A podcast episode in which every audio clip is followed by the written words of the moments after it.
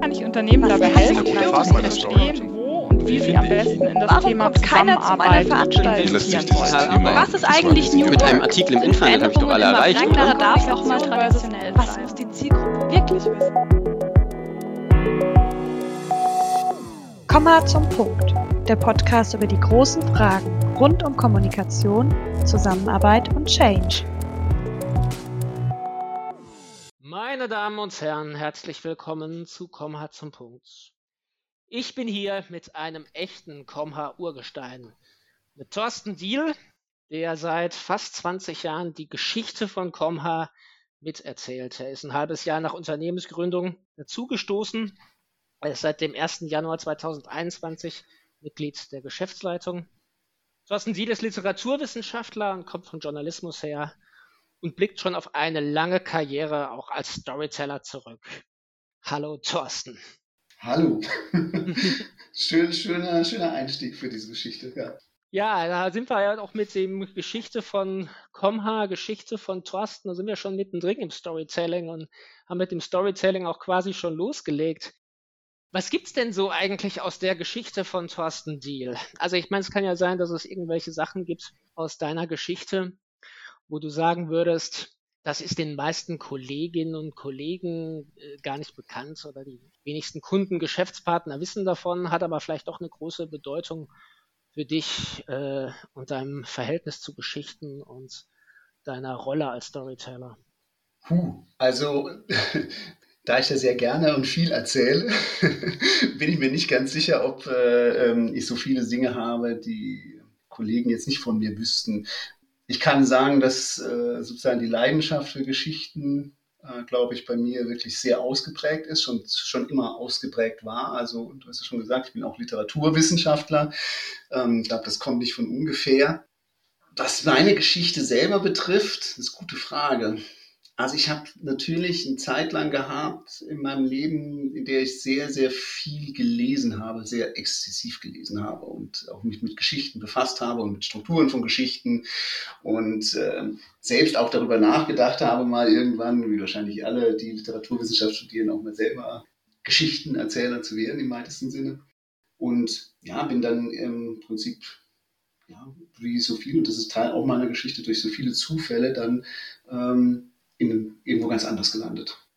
Durch viele glückliche Fügungen. Also was so, so jetzt äh, den Bogen zu, zu Storytelling ich, äh, betrifft, da ist es ja häufig so, dass der Held, also wenn ich mich jetzt selber als Held in der Geschichte sehen würde, ähm, immer äh, dann ja auch äh, so Facilitator trifft, also Personen, die einem weiterhelfen. Und da muss ich sagen, habe ich in meinem Leben tatsächlich viel Glück gehabt, dass ich sehr viele Personen getroffen habe und sehr viele so Fügungen hatte, ähm, die mich da vorangebracht haben. Und eine der Fügungen ist natürlich auch, dass ich äh, 2002 äh, bei Comha ongeboardet habe. Mhm. Vielleicht, äh, bevor wir äh, uns über Unternehmen, Storytelling in der Unternehmenskommunikation und in der Wirtschaft unterhalten, lass uns doch Mhm. gleich auf der persönlichen Ebene nochmal bleiben. Ähm, also der Matthew Dix in seinem Buch Storyworthy, Engage, Teach, Persuade äh, and Change Your Life by the Power of Storytelling, der sagt, dass eben wir unglaublich viele Dinge ähm, erleben jeden Tag, die eigentlich storyworthy sind, also die es eigentlich Mhm. wert sind, als Geschichte erzählt zu werden. Und wir das aber meistens nicht nutzen. Wir also ständig ähm, eigentlich die Gelegenheit verpassen, Geschichten zu erzählen und damit eben zu überzeugen. Und wir als Comhas, wir sagen ja, wir gestalten Beziehungen. Und um Beziehungen zu gestalten, ist wahrscheinlich das Storytelling mit so das effektivste Tool. Also das fängt ja schon damit an, wenn jetzt jemand sich bewirbt, dann geht es schon mal los mit Storytelling im Vorstellungsgespräch. Und wenn er dann oder sie im Unternehmen anfängt, dann geht es ja äh, darum, auch zum Beispiel in der Kaffeeküche, in der Kantine mit neuen Kollegen in Kontakt zu kommen, äh, sich zu vernetzen. Und ähm, das funktioniert ja häufig über Geschichten erzählen, sei es aus dem Urlaub, ähm, aus dem privaten Bereich, aus bisherigen Arbeitsstationen. Wie erlebst du das äh, so im Verhältnis jetzt auch zu Kollegen? Würdest du von dir sagen, dass du Storytelling manchmal bewusst auch einsetzt, um ähm, Beziehungen zu gestalten, sei es jetzt zu Kollegen oder zu Kunden?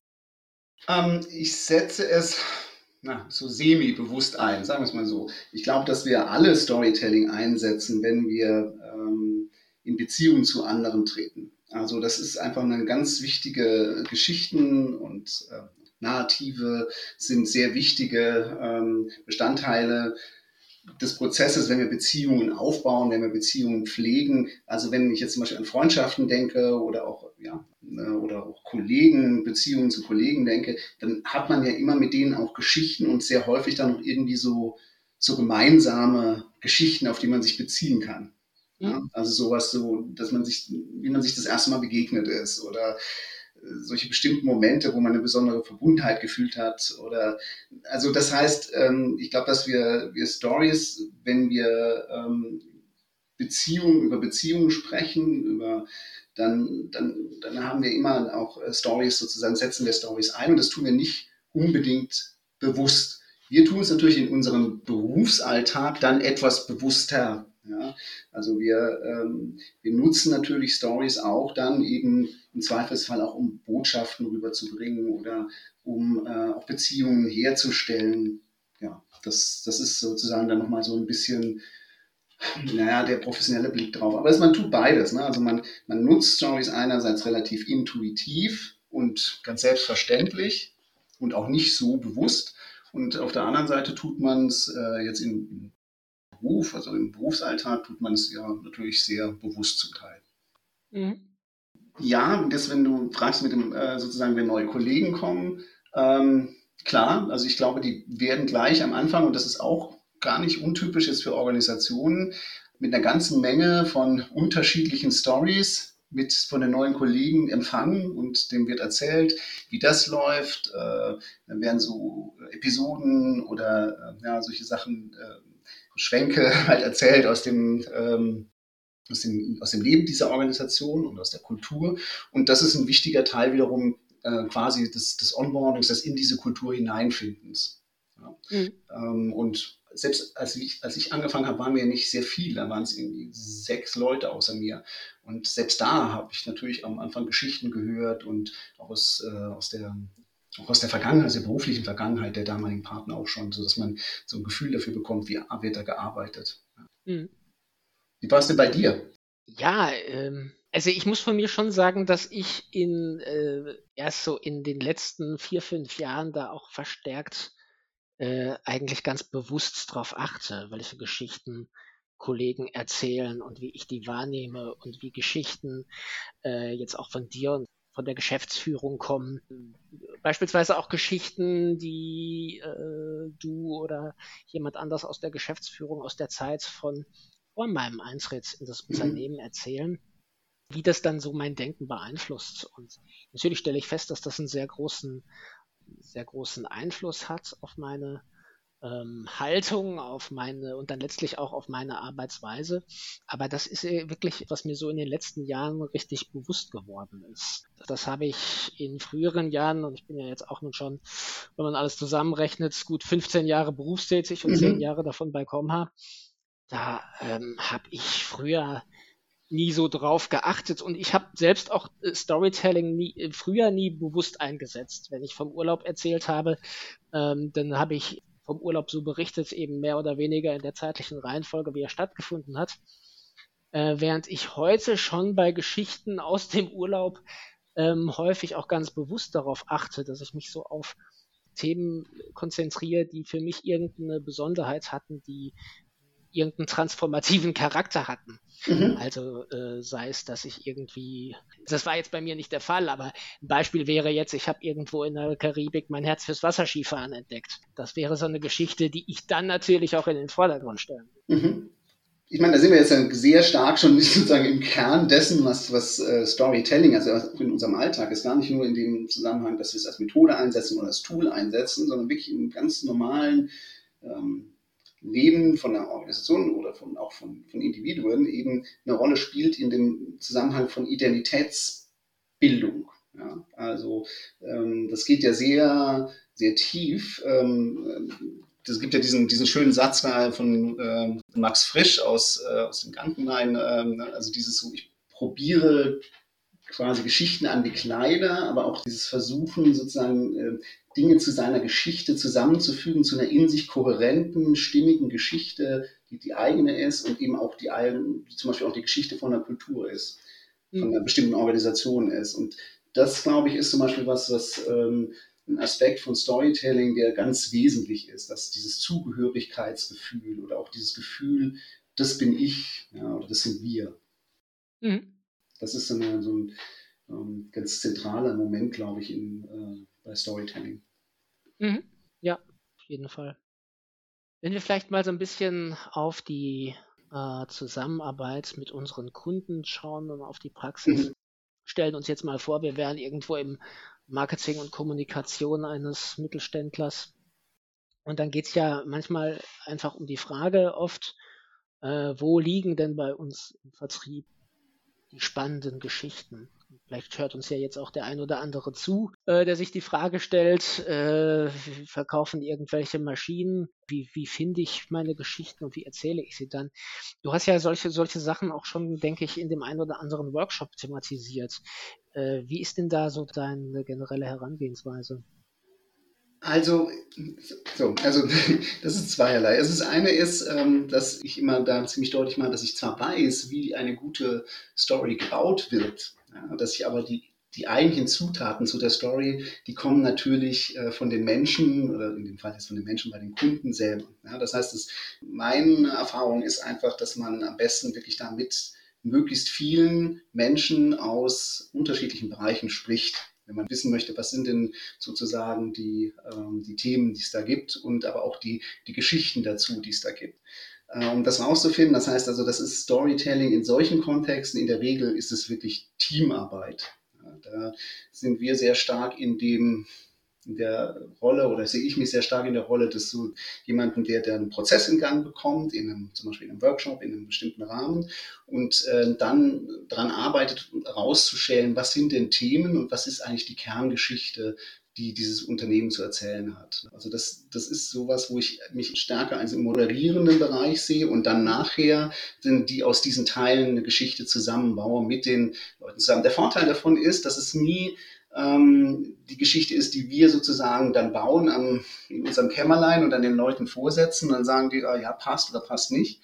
Sondern dass es von Anfang an eine sehr hohe Bindungskraft hat. Also wenn wir jetzt vorhin über Identität und Identifikation gesprochen haben, ähm, die, die Bindungskraft von so einer Geschichte ist wesentlich stärker, wenn sie eben im Team gemeinsam mit den Menschen, die sie dann auch später ja erzählen sollen in der Regel, entwickelt wurde. Mhm.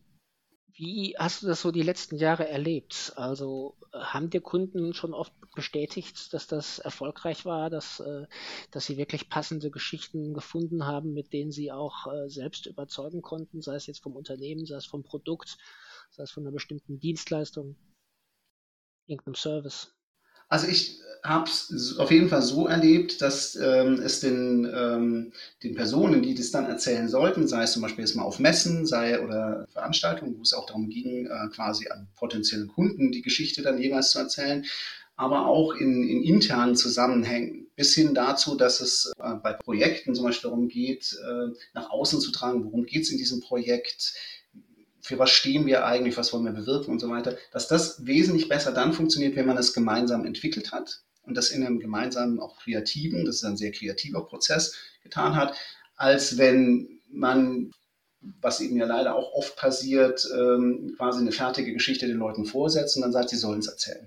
Mhm ich finde, das ist übrigens generell sowas, also das stelle ich bei mir immer wieder fest, wenn ich etwas nicht erzählen kann, dann ist es nicht fertig oder nicht zu, zu Ende gedacht und nicht zu, zu, Ende gebracht. Und so ist es eben halt auch bei Geschichten, ähm, wenn sie sozusagen am, ans Schreibtisch entwickelt werden, statt in dem Setting, in dem eben normalerweise Geschichten auch geschehen, nämlich zwischen Individuen in der Interaktion. Mhm. Ja. Das ist der natürliche Prozess, des Storytellings ist tatsächlich das Telling. Also das ist wirklich dieses, ja, also eine, eine gewisse ähm, ja, Mündlichkeit im weitesten Sinne. Ja, die eigentliche Kunst des Erzählens und das eben sich auch immer, ähm, das reflektiert man natürlich am besten, wenn man es wenn mündlich erzählt. Ganz konkret, wenn wenn ich auf einer Messe bin und äh, ich habe ähm, da ein tolles Produkt oder mehrere tolle Produkte und ich möchte die jemandem ja ähm, nahebringen. Und es sind zum Beispiel bestimmte ähm, Technologien damit verbunden und so weiter. Dann habe ich früher immer sehr häufig gesehen, dass äh, dann sehr stark über technologische Details gesprochen wird, über irgendwelche Features, die gibt oder dann, ähm, wenn da einzelne Experten stehen, die natürlich sehr, sich sehr gut in ihrem Bereich auskennen, dann äh, steigen die sehr schnell und drehen sich sehr schnell in Details rein, die für jemanden, ähm, der jetzt nicht wirklich an diesen Details interessiert ist, sondern an dem großen Ganzen, ähm, keinen, keinen wirklichen so starken Mehrwert haben oder nicht unbedingt verständlich sind. Ähm, deswegen ist es sehr gut, wenn man sich vorher überlegt, was ist denn die Geschichte, die da erzählt werden soll? Oder was ist auch die Geschichte, die über so einen Messestand zum Beispiel erzählt werden, transportiert werden soll, über das Design? Ähm, wir dürfen nicht vergessen, auch Bilder, auch das gesamte Design, die Ausstattung, alles, das erzählt ja Geschichte, ein Teil der Geschichten. Und ähm, das sich vorher zu überlegen und sozusagen das auch gemeinsam zu entwickeln, macht meiner Ansicht nach auf jeden Fall mehr Sinn, als sich das sozusagen im einfach selber auszudenken und dann anderen Leuten vorzusetzen, die das dann erzählen sollen. Mhm. Ja, genau. Aber das Ganze hat ja auch eine, ähm, eine andere Seite. Also ich erinnere mich jetzt gerade an die allererste Folge, die wir von Komha zum Punkt äh, hatten im Dezember 2020 mit dem lieben Frieda und der lieben Jana. Und gegen Ende der Folge hatte ich kurz das Thema Storytelling als Hype angerissen, äh, mhm. weil mir schon aufgefallen ist, dass in den letzten zehn Jahren äh, der Begriff Storytelling einfach immer häufiger Verwendung findet. Ähm, mhm. Häufig kommt ja auch der Kunde von uns selbst mit, ähm, mit dem Begriff. Und ähm, da hat eben Diana unter anderem gesagt, ähm, dass man sich häufig auch in diesem Storytelling-Ansatz etwas verkünstelt, wo es an Stellen, wo es eigentlich einfach nur einer sachlichen Information ähm, bedarf. Äh, dass mhm. es eben nicht immer die Story ähm, sein muss. Ein anderer Aspekt, den Frieda auch erwähnte, war, dass ähm, Storytelling sich heutzutage häufig in den immer gleichen Heldenreisen erschöpft und darauf reduziert wird.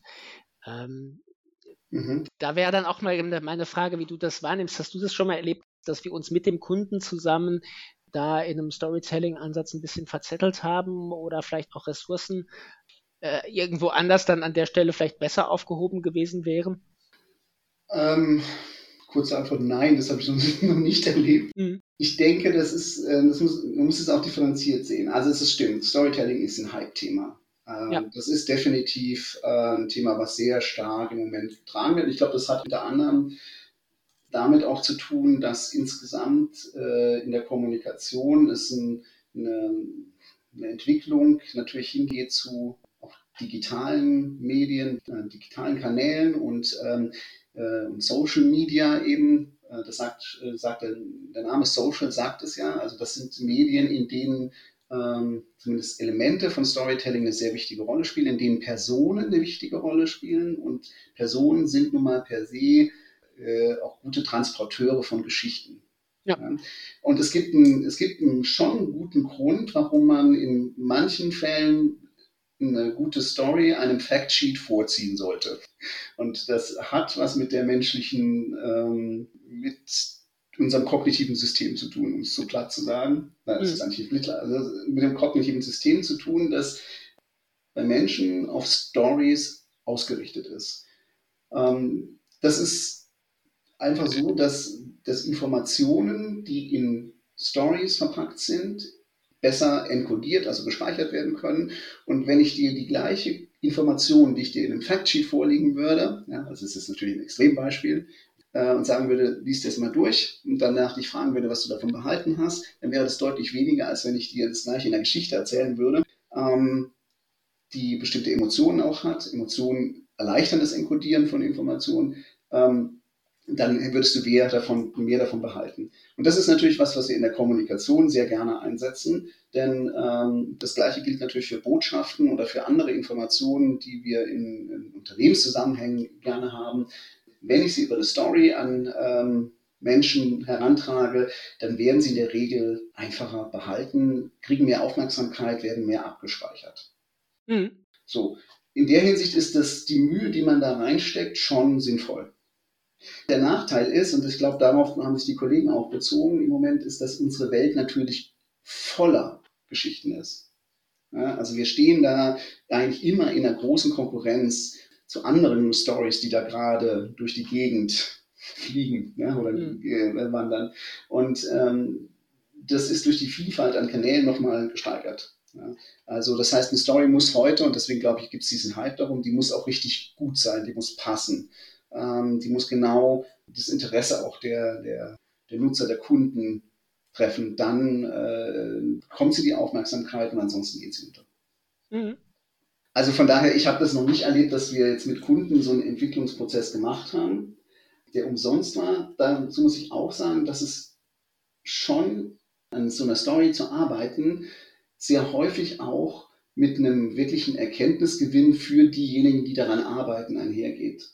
Also das ist, wenn ich jetzt zum Beispiel äh, mit dem Golden Circle, was ich sehr gerne mache, mit dem Golden Circle von Simon Sinek arbeite, dann ist es oft ein Prozess, in dem sozusagen sich überhaupt erstmal darüber klar gemacht, äh, in dem die Beteiligten sich überhaupt erstmal anfangen, wirklich klar zu machen, was ihr Why ist. Ja, warum sie das alles eigentlich machen. Und das heißt, sie arbeiten an ihrer Story und arbeiten aber auch gleichzeitig, hat das ein, ein Erkenntnisgewinn, ist so ein bisschen auch so ein Klarheit verschaffen. Das ist ähm, also auch von, von der Seite oft ein, ein, starker Gewinn für diejenigen, die das tun. Mhm. Also was mir dazu im Moment auffällt, also im Moment heißt jetzt in äh, dem Fall in jüngster Zeit, ist, dass der Kunde, also jetzt nicht unbedingt unser Kunde, sondern dass Kunden von Unternehmen, auch Konsumenten, ähm, häufig dabei dem Unternehmen helfen, ihr Why zu finden und äh, das ja auch manchmal explizit Kunden dazu aufgerufen werden, eine Geschichte zum Produkt zu erzählen. Also ich, ich sage jetzt mal ein, ein Beispiel. Wir haben ja jetzt im September, am 23. September die Collaboration Conference und äh, hier New Work Rhein-Neckar.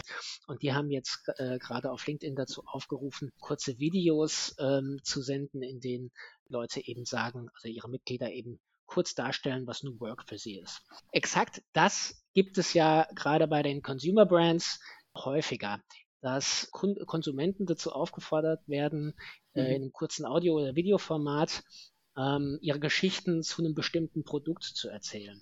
Mhm. Und der ja sozusagen dann am Storytelling des Unternehmens, die Konsumenten am Storytelling des Unternehmens teilhaben.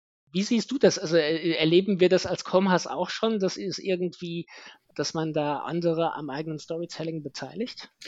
Das finde ich eine der spannendsten Sachen. Das finde ich auch eine der Sachen, die bei dem Storytelling-Hype häufig sozusagen so ein bisschen vernachlässigt werden oder auch, auch nicht gesehen werden. Also Storytelling ist ein sehr mächtiges Tool, um äh, Botschaften auch überzubringen, um auch äh, ähm, Aufmerksamkeit zu gewinnen. Auf der anderen Seite ist, sind Stories natürlich so gemacht, dass sie weitererzählt werden können. Ja? ja. Und dieses Weitererzählen und auch seine eigene Erzählung daran andocken, sozusagen, das ist ein sehr spannender Aspekt und gleichzeitig auch die größte Gefahr, wenn man so möchte, das größte Risiko des Storytellings. Wenn ich eine Geschichte erzähle und sie in die Welt hinaussetze, dann gebe ich sie bis zum gewissen Teil frei. Dann ist es nicht mehr nur meine Geschichte, sondern dann muss ich damit leben, dass andere sie weitererzählen, unter Umständen mit äh, anderen Betonungen weitererzählen, dass sie ihre eigenen Geschichten dranhängen. Ja, und das ist, das ist sozusagen Chance und Risiko des Storytellings in unserem Job. Es gibt aber sehr berührende und sehr tolle Momente dabei. Also ich habe immer ein Beispiel, was mich am meisten äh, berührt hat. Das war ähm, eigentlich eine, ganz äh, simple Geschichte. Also es war, es, es war eine Story, es war quasi eine Patientengeschichte oder Patientinnengeschichte. Da ging es um eine Komplikation, die in Schwangerschaften auftritt und die unter Umständen für die werdende Mutter und aber auch das Kind äh, sehr gefährlich werden kann und ähm, die oft zu spät entdeckt wurde. Und ähm, dafür wurde dann ein neues äh, diagnostisches Tool entwickelt, äh, mit dem man das jetzt feststellen konnte. Und ja, so eine Patientengeschichte beigesteuert für den Kunden und die wurde veröffentlicht auf Facebook mhm. äh, oder angeteasert auf Facebook. Und da erzählte eben eine Patientin, wie das war in ihrer ersten Schwangerschaft, wo sie das Kind fast verloren hätte und in der zweiten Schwangerschaft, wo sie dann mit diesem Tool frühzeitig quasi das diagnostiziert wurde und ab und dann war alles gut. Und womit ich überhaupt nicht damals gerechnet hätte, ist, dass diese Geschichte von ganz vielen, also innerhalb von zwei Tagen darunter waren, glaube ich, 35 Frauen, die ihre Geschichte mit dieser Erkrankung drunter gepostet haben. Also die mhm. gesagt haben, das habe ich auch erlebt. Oder bei mir ist es so ausgegangen. Einige hatten auch ihr Kind verloren tatsächlich. Das war total berührend und ja. war aber ein wunderbares Beispiel, wie ähm, auf der anderen Seite, wie eine Geschichte auch als, ja, als, als Anlass genommen wird, dass für einen anderen, dass sie ihre Geschichte beisteuern können. Mhm. Ja? Also das ist, das ist so die, die, die Chance und das auch die, das ist auch ein gutes Beispiel, was ich vorhin meinte mit den Social Media, warum das da eine, eine, so eine große Rolle spielt. Dieses Geschichten erzählen, ja, und unterschiedliche Perspektiven bei, ähm, beisteuern und äh, unterschiedliche Geschichten beisteuern, das, das spielt da einfach eine große Rolle. Und ähm, also das war so ein Fall, wo ich dachte, das, äh, das hat mich regelrecht umgehauen. Ja. ja. Sehr berührt. Ja. ja, ergreifend. Ich, ich glaube, das ist auch ein sehr gutes Beispiel dafür, wie schnell Geschichten, ähm, dass Geschichten heute eben noch viel schneller viral gehen als, als mhm. ich hatte ja gerade vor ein paar Monaten diesen Blogpost auf der Comma-Webseite geschrieben zu Narrative Economics dem Buch von mhm. Robert Schiller, ähm, wo es eben darum geht, dass er eben sagt, dass Narrative ein äh, bisher von Ökonomen eher vernachlässigter Indikator für kommende wirtschaftliche Ereignisse insofern sind, als dass man, und dass er gerade im Vorfeld der Finanzkrise ähm, eben gemerkt hat, dass man äh, nicht nur auf äh, die Zahlen zum tatsächlichen wirtschaftlichen Geschehen äh, schauen sollte, wenn man irgendwelche Prognosen äh, versucht, sondern auf die Geschichten, die die Menschen erzählen, weil das mhm. nämlich genau das ist, also die Geschichten beispielsweise von Bitcoin oder die Geschichten von Immobilienpreisen die Geschichten, die sich die Menschen erzählen und gegenseitig ergänzen ihren eigenen Geschichten anreichern. Das sind dann eben auch die Geschichten, die wir uns A immer wieder gerne selbst erzählen, weil wir erzählen uns selbst die Geschichten ja, die wir besonders gerne hören. Und ähm, das sind eben dann auch die Geschichten, die, wenn wir sie immer wieder hören, unsere Erwartungen und damit auch unser Handeln prägen. Mhm. Und das wiederum kann zu wirtschaftlichen Großereignissen führen. Also das, ähm, das, das, das, glaube ich auch. Also man, man, muss auch, man muss auch tatsächlich sagen, dass äh, auf, einer, auf, einer, anderen Ebene ähm, über Geschichten natürlich auch Macht ausgeübt werden kann. Ja, also das ist in, in der Geschichte und in der Politik ähm, ist Storytelling auch immer ein, ähm, ja, ein Instrument, oder das sind Stories immer auch ein Instrument, um äh, bestimmte Positionen zu forcieren oder auch die, die Macht über bestimmte Prozesse zu gewinnen und so weiter. Das kann man auch beobachten. Das ist zum Glück nicht unser Job, aber das, das spielt eine große Rolle. Ja.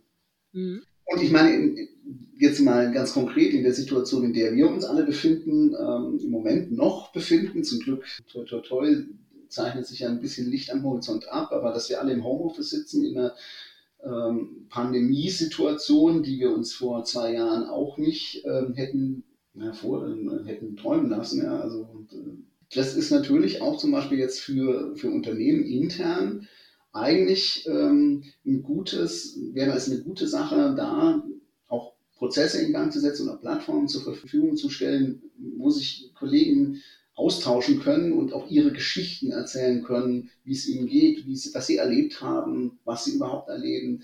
Ähm, das ist natürlich auch nochmal so eine Sache jetzt auf einer ganz menschlichen Ebene. Geschichten ermöglichen Identifikation und natürlich können sie auch trösten, sie können auch ähm, erheitern, all diese Sachen, aber ich kann vor allem halt diese Zwischenmenschlichkeit herstellen, die uns natürlich alle, wenn wir hier vor unseren Bildschirmen sitzen, äh, zum Teil fehlt. Ja. Mhm. Äh, das ist, glaube ich, für den Zusammenhalt in Organisationen durchaus auch gewinnbringend, wenn man das in solchen da entsprechende Plattformen schafft und ähm, oder die Möglichkeiten schafft, sich da auszutauschen. Ja, absolut. Unter uns gesagt. Hallo, ich bin der Erik. Ich bin seit knapp vier Jahren Redakteur bei Comha. Dabei setze ich mich natürlich mit vielen Arten von Stories auseinander. Eine besondere Rolle dabei spielt die Change Story. Über die möchte ich euch gerne jetzt was erzählen. Die Change Story ist eine Sonderform der Corporate Story. Sie will nicht nur informieren, sondern etwas in Gang setzen. Die Mitarbeiter sollen schließlich ihr Verhalten ändern. Doch das ist nicht so leicht. Denn hinter dem Change steht meist eine unternehmerische Entscheidung, die das Unternehmen fit für die Zukunft machen soll. Das Problem dabei, die Notwendigkeit, was zu verändern, ist es für die Mitarbeiter in ihrer täglichen Arbeit meist nicht sichtbar. Zum Beispiel, ein Mittelständler entscheidet, seine Vertriebsorganisation zu straffen. Das heißt, die Mitarbeiter im Vertrieb sollen engeren Kontakt zu den Kunden aufbauen, sollen häufiger Termine vor Ort wahrnehmen und dort ihre Produkte vorstellen. Außerdem sollen sie alle ihre Tätigkeiten in der Datenbank transparent dokumentieren.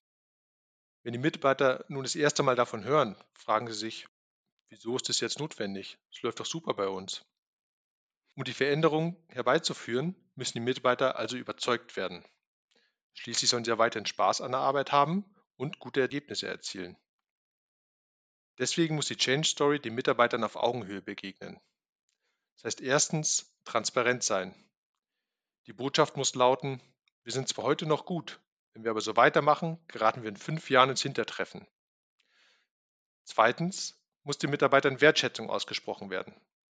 Es darf auf keinen Fall suggeriert werden, wir erinnern uns, weil ihr schlechte Arbeit macht. Im Gegenteil, die Botschaft lautet, um weiterhin unsere Kunden zufriedenstellen zu können, setzen wir jetzt eine Änderung in Gang. Und die dritte wichtige Botschaft, die das Management aussendet, lautet, ihr könnt uns vertrauen. Es darf also nicht so scheinen, als ob die Entscheidung plötzlich aus der Not herausgeboren wurde, sondern die Entscheidung muss der nächste Schritt im Rahmen einer langfristigen Unternehmensstrategie sein. Wenn möglich, hilft es hier auch auf einen erfolgreichen Change in der Vergangenheit zu verweisen. Das macht Mut und liefert die gute Botschaft, wir haben es doch schon mal geschafft. Wenn es um die Sprache in einer Change-Erzählung geht, dann reichen Zahlen und die gängigen Business-Ausdrücke natürlich nicht aus. Es geht darum, Bilder und Emotionen zu erzeugen. Das geht am besten mit Metaphern. Und da kann es fast gar nicht groß genug sein. Geeignet sind zum Beispiel Bilder aus der Seefahrt oder von Expeditionen. Das riecht für die Mitarbeiter nach Abenteuer. Denn auf so einer Expedition gibt es Rückschläge, von denen man sich nicht beirren lässt. Außerdem hat in so einer Mannschaft jeder seine bestimmte Rolle. Es gibt also den Kollegen mit dem Kompass, es gibt die Beauftragte für das Material und es gibt natürlich die Umsetzer, die schließlich für die Power sorgen. Und nun komme ich noch zur letzten zentralen Eigenschaft einer Change Story. Und zwar eine Change Story lebt. Denn es reicht nicht aus, am Anfang von einem Change eine sinnstiftende Story zu schreiben und dann zu hoffen, dass damit alles getan ist. Eine Change Story hat mehrere Kapitel. Die Themen sind, was sind die ersten Erfolge und wer hat die Anforderungen beispielhaft umgesetzt. Ziel ist es einerseits, Early Adopters zu würdigen, also diejenigen, die als erstes auf den Zug aufgesprungen sind und vorbildlich Projekte gemeistert haben. Und andererseits gilt es, Nachahmereffekt in Gang zu setzen. Denn nur so kann der Change nachhaltig ins Rollen gebracht werden. Und deswegen ist es auch logisch, dass eine Change Story erst fertig ist, wenn die Veränderung auch abgeschlossen ist. Es braucht daher auch ein letztes Kapitel, in dem auf die Erfolge zurückgeblickt wird. Das vermittelt den Mitarbeitern schließlich das gute Gefühl, wir haben es geschafft. Und das letzte Kapitel in einer Change Story hat aber noch einen anderen Zweck. Es baut zugleich den nächsten Change vor.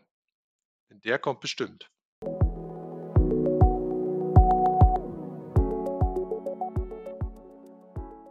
Vielleicht schauen wir noch mal so ein bisschen nicht nur auf uns als Storyteller, sondern auch auf uns als äh, Konsumenten von Stories. Mhm. Ähm, also was mir ja auch auffällt, ist, also es hat ja wahrscheinlich, also es gibt ja äh, Geschichten, in Geschichten gibt es ja ganz, ganz immer wieder Merkmale, die besonders effektiv sind.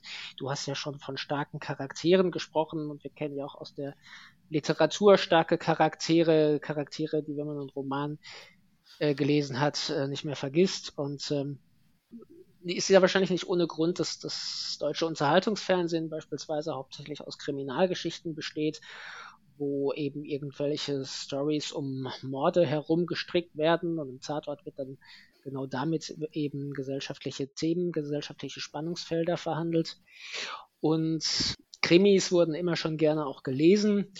Und wenn ich jetzt mal so gucke, welche Geschichten aus der Wirtschaft in der allgemeinen Bevölkerung am ehesten hängen bleiben, dann sind es ja eigentlich auch Kriminalgeschichten. Also denken wir jetzt mal an die Geschichte Wirecard, an die Geschichte von Flowtech, an jetzt die jüngst verfilmte Bankpleite von der Herstadtbank, äh, die auf diverse Zockereien zurückzuführen war. Und da geht es ja dann oftmals auch, sind es ja Geschichten, wo es um schillernde Wirtschaftsmanager geht, die dann irgendwann äh, entweder im Gefängnis landen oder Präsident der USA werden oder äh, auf jeden Fall irgendetwas Extravagantes haben, was die Menschen in irgendeiner Form beeindruckt. Also das ist jetzt erstmal einfach eine Feststellung, aber die Frage, die ich mir ja dann in dem Zusammenhang stelle, das hat ja auch, äh, hat ja auch eine gewisse Bedeutung für uns als Storyteller dann wiederum. Was sagt das über uns als Konsumenten von Stories? Oder wie siehst du das generell? Vielleicht nehme ich das auch falsch wahr. Mm, es sagt, es sagt vielleicht über uns als Menschen prinzipiell erstmal was aus, dass wir natürlich ein stärkeres Interesse an bestimmten Arten von Geschichten haben, nämlich äh, in denen irgendwelche Entwicklungen stattfinden, aber auch Dilemmata äh, ja. eine zentrale Rolle spielen. Ja? Also dass ich ähm, Konflikte habe und dieser Konflikt in irgendeiner Weise gelöst wird. Ob er jetzt so gelöst wird, dass der Böse am Ende äh, bestraft wird oder ähm, alle sich wieder lieb haben oder wie auch immer. Also da gibt es so ein paar, da gibt es einfach eine ganze Reihe von Mustern, die vielen Geschichten zugrunde liegen.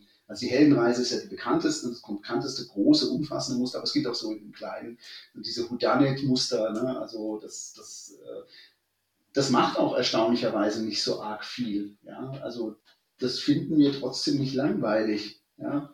obwohl es nach bestimmten Mustern einfach abläuft. Ja. Ich, find, ich finde immer, ähm, das beste Beispiel dafür als literarisches Genre ist die Autobiografie. Die Autobiografie hat sich in ihre Grundform und dem Grundmuster seit Rousseau, glaube ich, nicht groß geändert. Mhm. Ähm, trotzdem lesen wir alle wahnsinnig gerne Autobiografien oder die meisten von uns, weil man darin ja doch Sachen über Leben erfährt und weil wir dort Entwicklungen erleben und weil sie letztlich, ähm, ja, weil sie einfach auch denen die Grundstruktur ähnlich ist, trotzdem Erkenntnisse ähm, generieren ich weiß nicht, es gibt natürlich auch andere Geschichten. Also es gibt nicht nur diese, äh, vielleicht bleiben die bei uns besser hängen, aber in der Wirtschaft gibt es durchaus auch andere Geschichten, also so Erfolgsgeschichten. Ich meine, eine wäre jetzt zum Beispiel schon, wenn wir jetzt an BioNTech zum Beispiel denken, ja, ja. so eine kleine Firma, die ähm, jetzt so eine wahnsinnige Schlüsselrolle spielt ja, in, in so einer Pandemiebekämpfung. Und ähm, ja wirklich enorm viele Menschenleben rettet und so. Das sind, das, diese Geschichten gibt es ja auch und die lieben wir ja auch alle. Ja. ja, BioNTech ist ein gutes Beispiel, weil da auch gleich natürlich aus journalistischer Perspektive versucht wurde, also direkt schon früh im letzten Jahr, äh, ja verschiedene Geschichten dazu zu erzählen. Nicht? Also die Geschichte des ähm, der Gründer des Unternehmens mit migrantischem Hintergrund mhm. oder eben des deutschen Unternehmens, das eben in so einem Feld ähm, erfolgreich ist. Da gab es ja auch verschiedene Arten dazu, Geschichten zu, die, die eigentlich die letztlich dieselbe Geschichte auf verschiedene Arten und Weise zu erzählen, je nachdem, welche politische Ebene oder welche Schlagrichtung einem als, als Journalist da eigentlich am wichtigsten war. Und ja. das gilt heute noch. Ja. Ein anderes Beispiel, was jetzt mir direkt natürlich in den Sinn kommt, ist Tesla, mhm. das ja, ähm, ja ganz offenkundig E-Autos produziert, aber mehr als dass sie E-Autos produzieren, produzieren sie in meiner Wahrnehmung auch äh, halt bestimmte Versionen und bestimmte Narrative und die die Story hinter Tesla ist wahrscheinlich der wesentliche Grund, warum das Unternehmen mh, hm, so hoch bewertet wird. Ähm, ich, ich, weiß nicht, manchmal denke ich, ähm, also dass Marken, starke Marken gesellschaftliche Trends mitbestimmen, das ist ja wahrscheinlich schon seit, seit vielen Jahrzehnten der Fall. Aber dass es, dass, dass, dass gesellschaftliche Entwicklungen und Trends ähm, durch Narrative, die von Unternehmen gesetzt werden, äh, so massiv beeinflusst werden. Ich glaube, das erleben wir dann doch heute besonders stark, oder wie siehst du? Also bei, bei Tesla ist es ähm, für mich ganz stark, also da, da gibt es ja den, den wirklich Protagonisten und den Helden, das ist eben Elon Musk, der, der wirklich alles sozusagen darstellt, wenn man sich so einen Helden vorstellt. Also mit allen ähm, Verrücktheiten, Splinigkeiten bis hin also auch zu seiner Genialität. Oder ja. in, der, in der Vergangenheit Jobs bei, bei Apple oder so. Ne? Also, und das waren auch, oder sind auch gute Geschichtenerzähler. Das muss man auch noch sagen. Es gibt natürlich besonders begabte Geschichtenerzähler. Ja. dazu gehört es nicht nur, dass man die selber immer erzählt, sondern dass man auch sozusagen diese Geschichte baut und transportiert und man kann sie auch anderen erzählen lassen. Ähm, Und das hat auch wiederum, ich meine, dass Tesla so stark bewertet ist, glaube ich, hat auch was eben mit dieser Story zu tun, die dahinter steckt und die sehr viele Leute einfach unglaublich toll, packend finden und an die sie natürlich auch glauben. Exakt, ja. Und das, äh, das ist ein großes Kapital, was viele Unternehmen, und da muss man jetzt nicht äh, sozusagen ein, ein Weltkonzern sein, ähm, für sich nutzen können. Und wenn ich in eine Geschichte glaube, und die spannend finde, packend finde und auch wirklich da Vertrauen drin habe, dann bin ich bereit auch sozusagen mich da stärker, bilde ich eine Bindung aus und bin bereit, mich da stärker zu engagieren. Mhm. Ja. Ja, Thorsten, jetzt reden wir schon eine ganze Weile und sind jetzt so an dem Punkt, wo die Kollegen dann immer sagen, komm, hat zum Punkt. Also die Aspekte, die mir jetzt so im Vorfeld unseres Gesprächs durch den Kopf gegangen sind, die haben wir jetzt alle schon so verhandelt. Ähm, was, was fallen dir noch so für für Ebenen dieses, äh, dieses Bereich, der ja wahrscheinlich auch mit zu dem, äh, dem gehört, was wir als Komma überhaupt am längsten und am besten überhaupt ähm, können und was wahrscheinlich am, mit am wichtigsten für unsere Kunden ist. Äh, was haben wir bisher noch nicht besprochen? Hm, wir haben eine Menge Aspekte ähm, besprochen.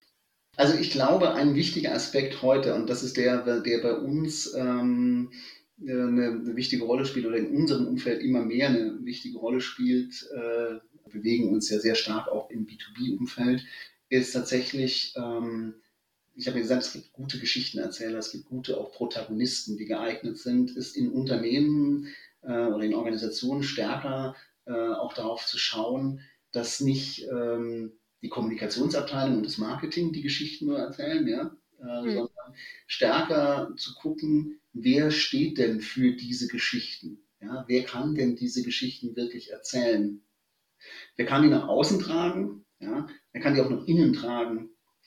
Und ähm, dieses ganze Thema ähm, ja, Corporate Influencer, ähm, das, das ist letztlich auch ein Thema des Storytellings. Ja? Also wer kann denn wirklich glaubhaft Dinge nach außen tragen oder sprechen? das, das glaube ich, das ist ein wichtiger Aspekt und der uns jetzt auch in den nächsten Jahren und unsere Kunden stark beschäftigen wird. Ja, absolut. Und da kommen wir wieder drauf, dass so eine Story ist eben keine, also in unserem Kontext in der Regel halt kein Produkt einer Person, sondern ein Gemeinschaftsprodukt, ein Teamprodukt. Ja, mhm. das, solche Prozesse auch in Gang zu setzen, das ist ähm, für mich sowas, was ich denke, ja, auch wahnsinnig spannend finde einfach. Ich habe mit sehr vielen Leuten zu tun, kriegt sehr viel mehr unterschiedliche Aspekte und man lernt auch den, den, Reichtum und auch die Energie, die in so einer Organisation in der Regel ist, ähm, besser kennen. Mhm.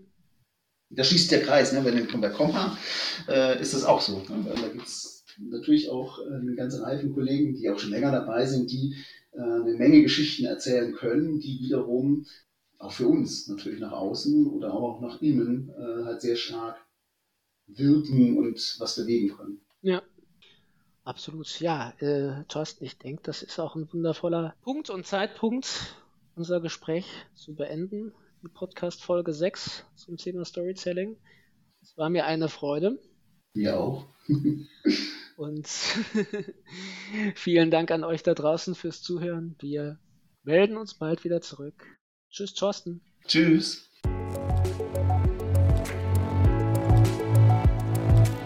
Das war Komma zum Punkt, ein Podcast von Komma Consulting. Vielen Dank fürs Zuhören.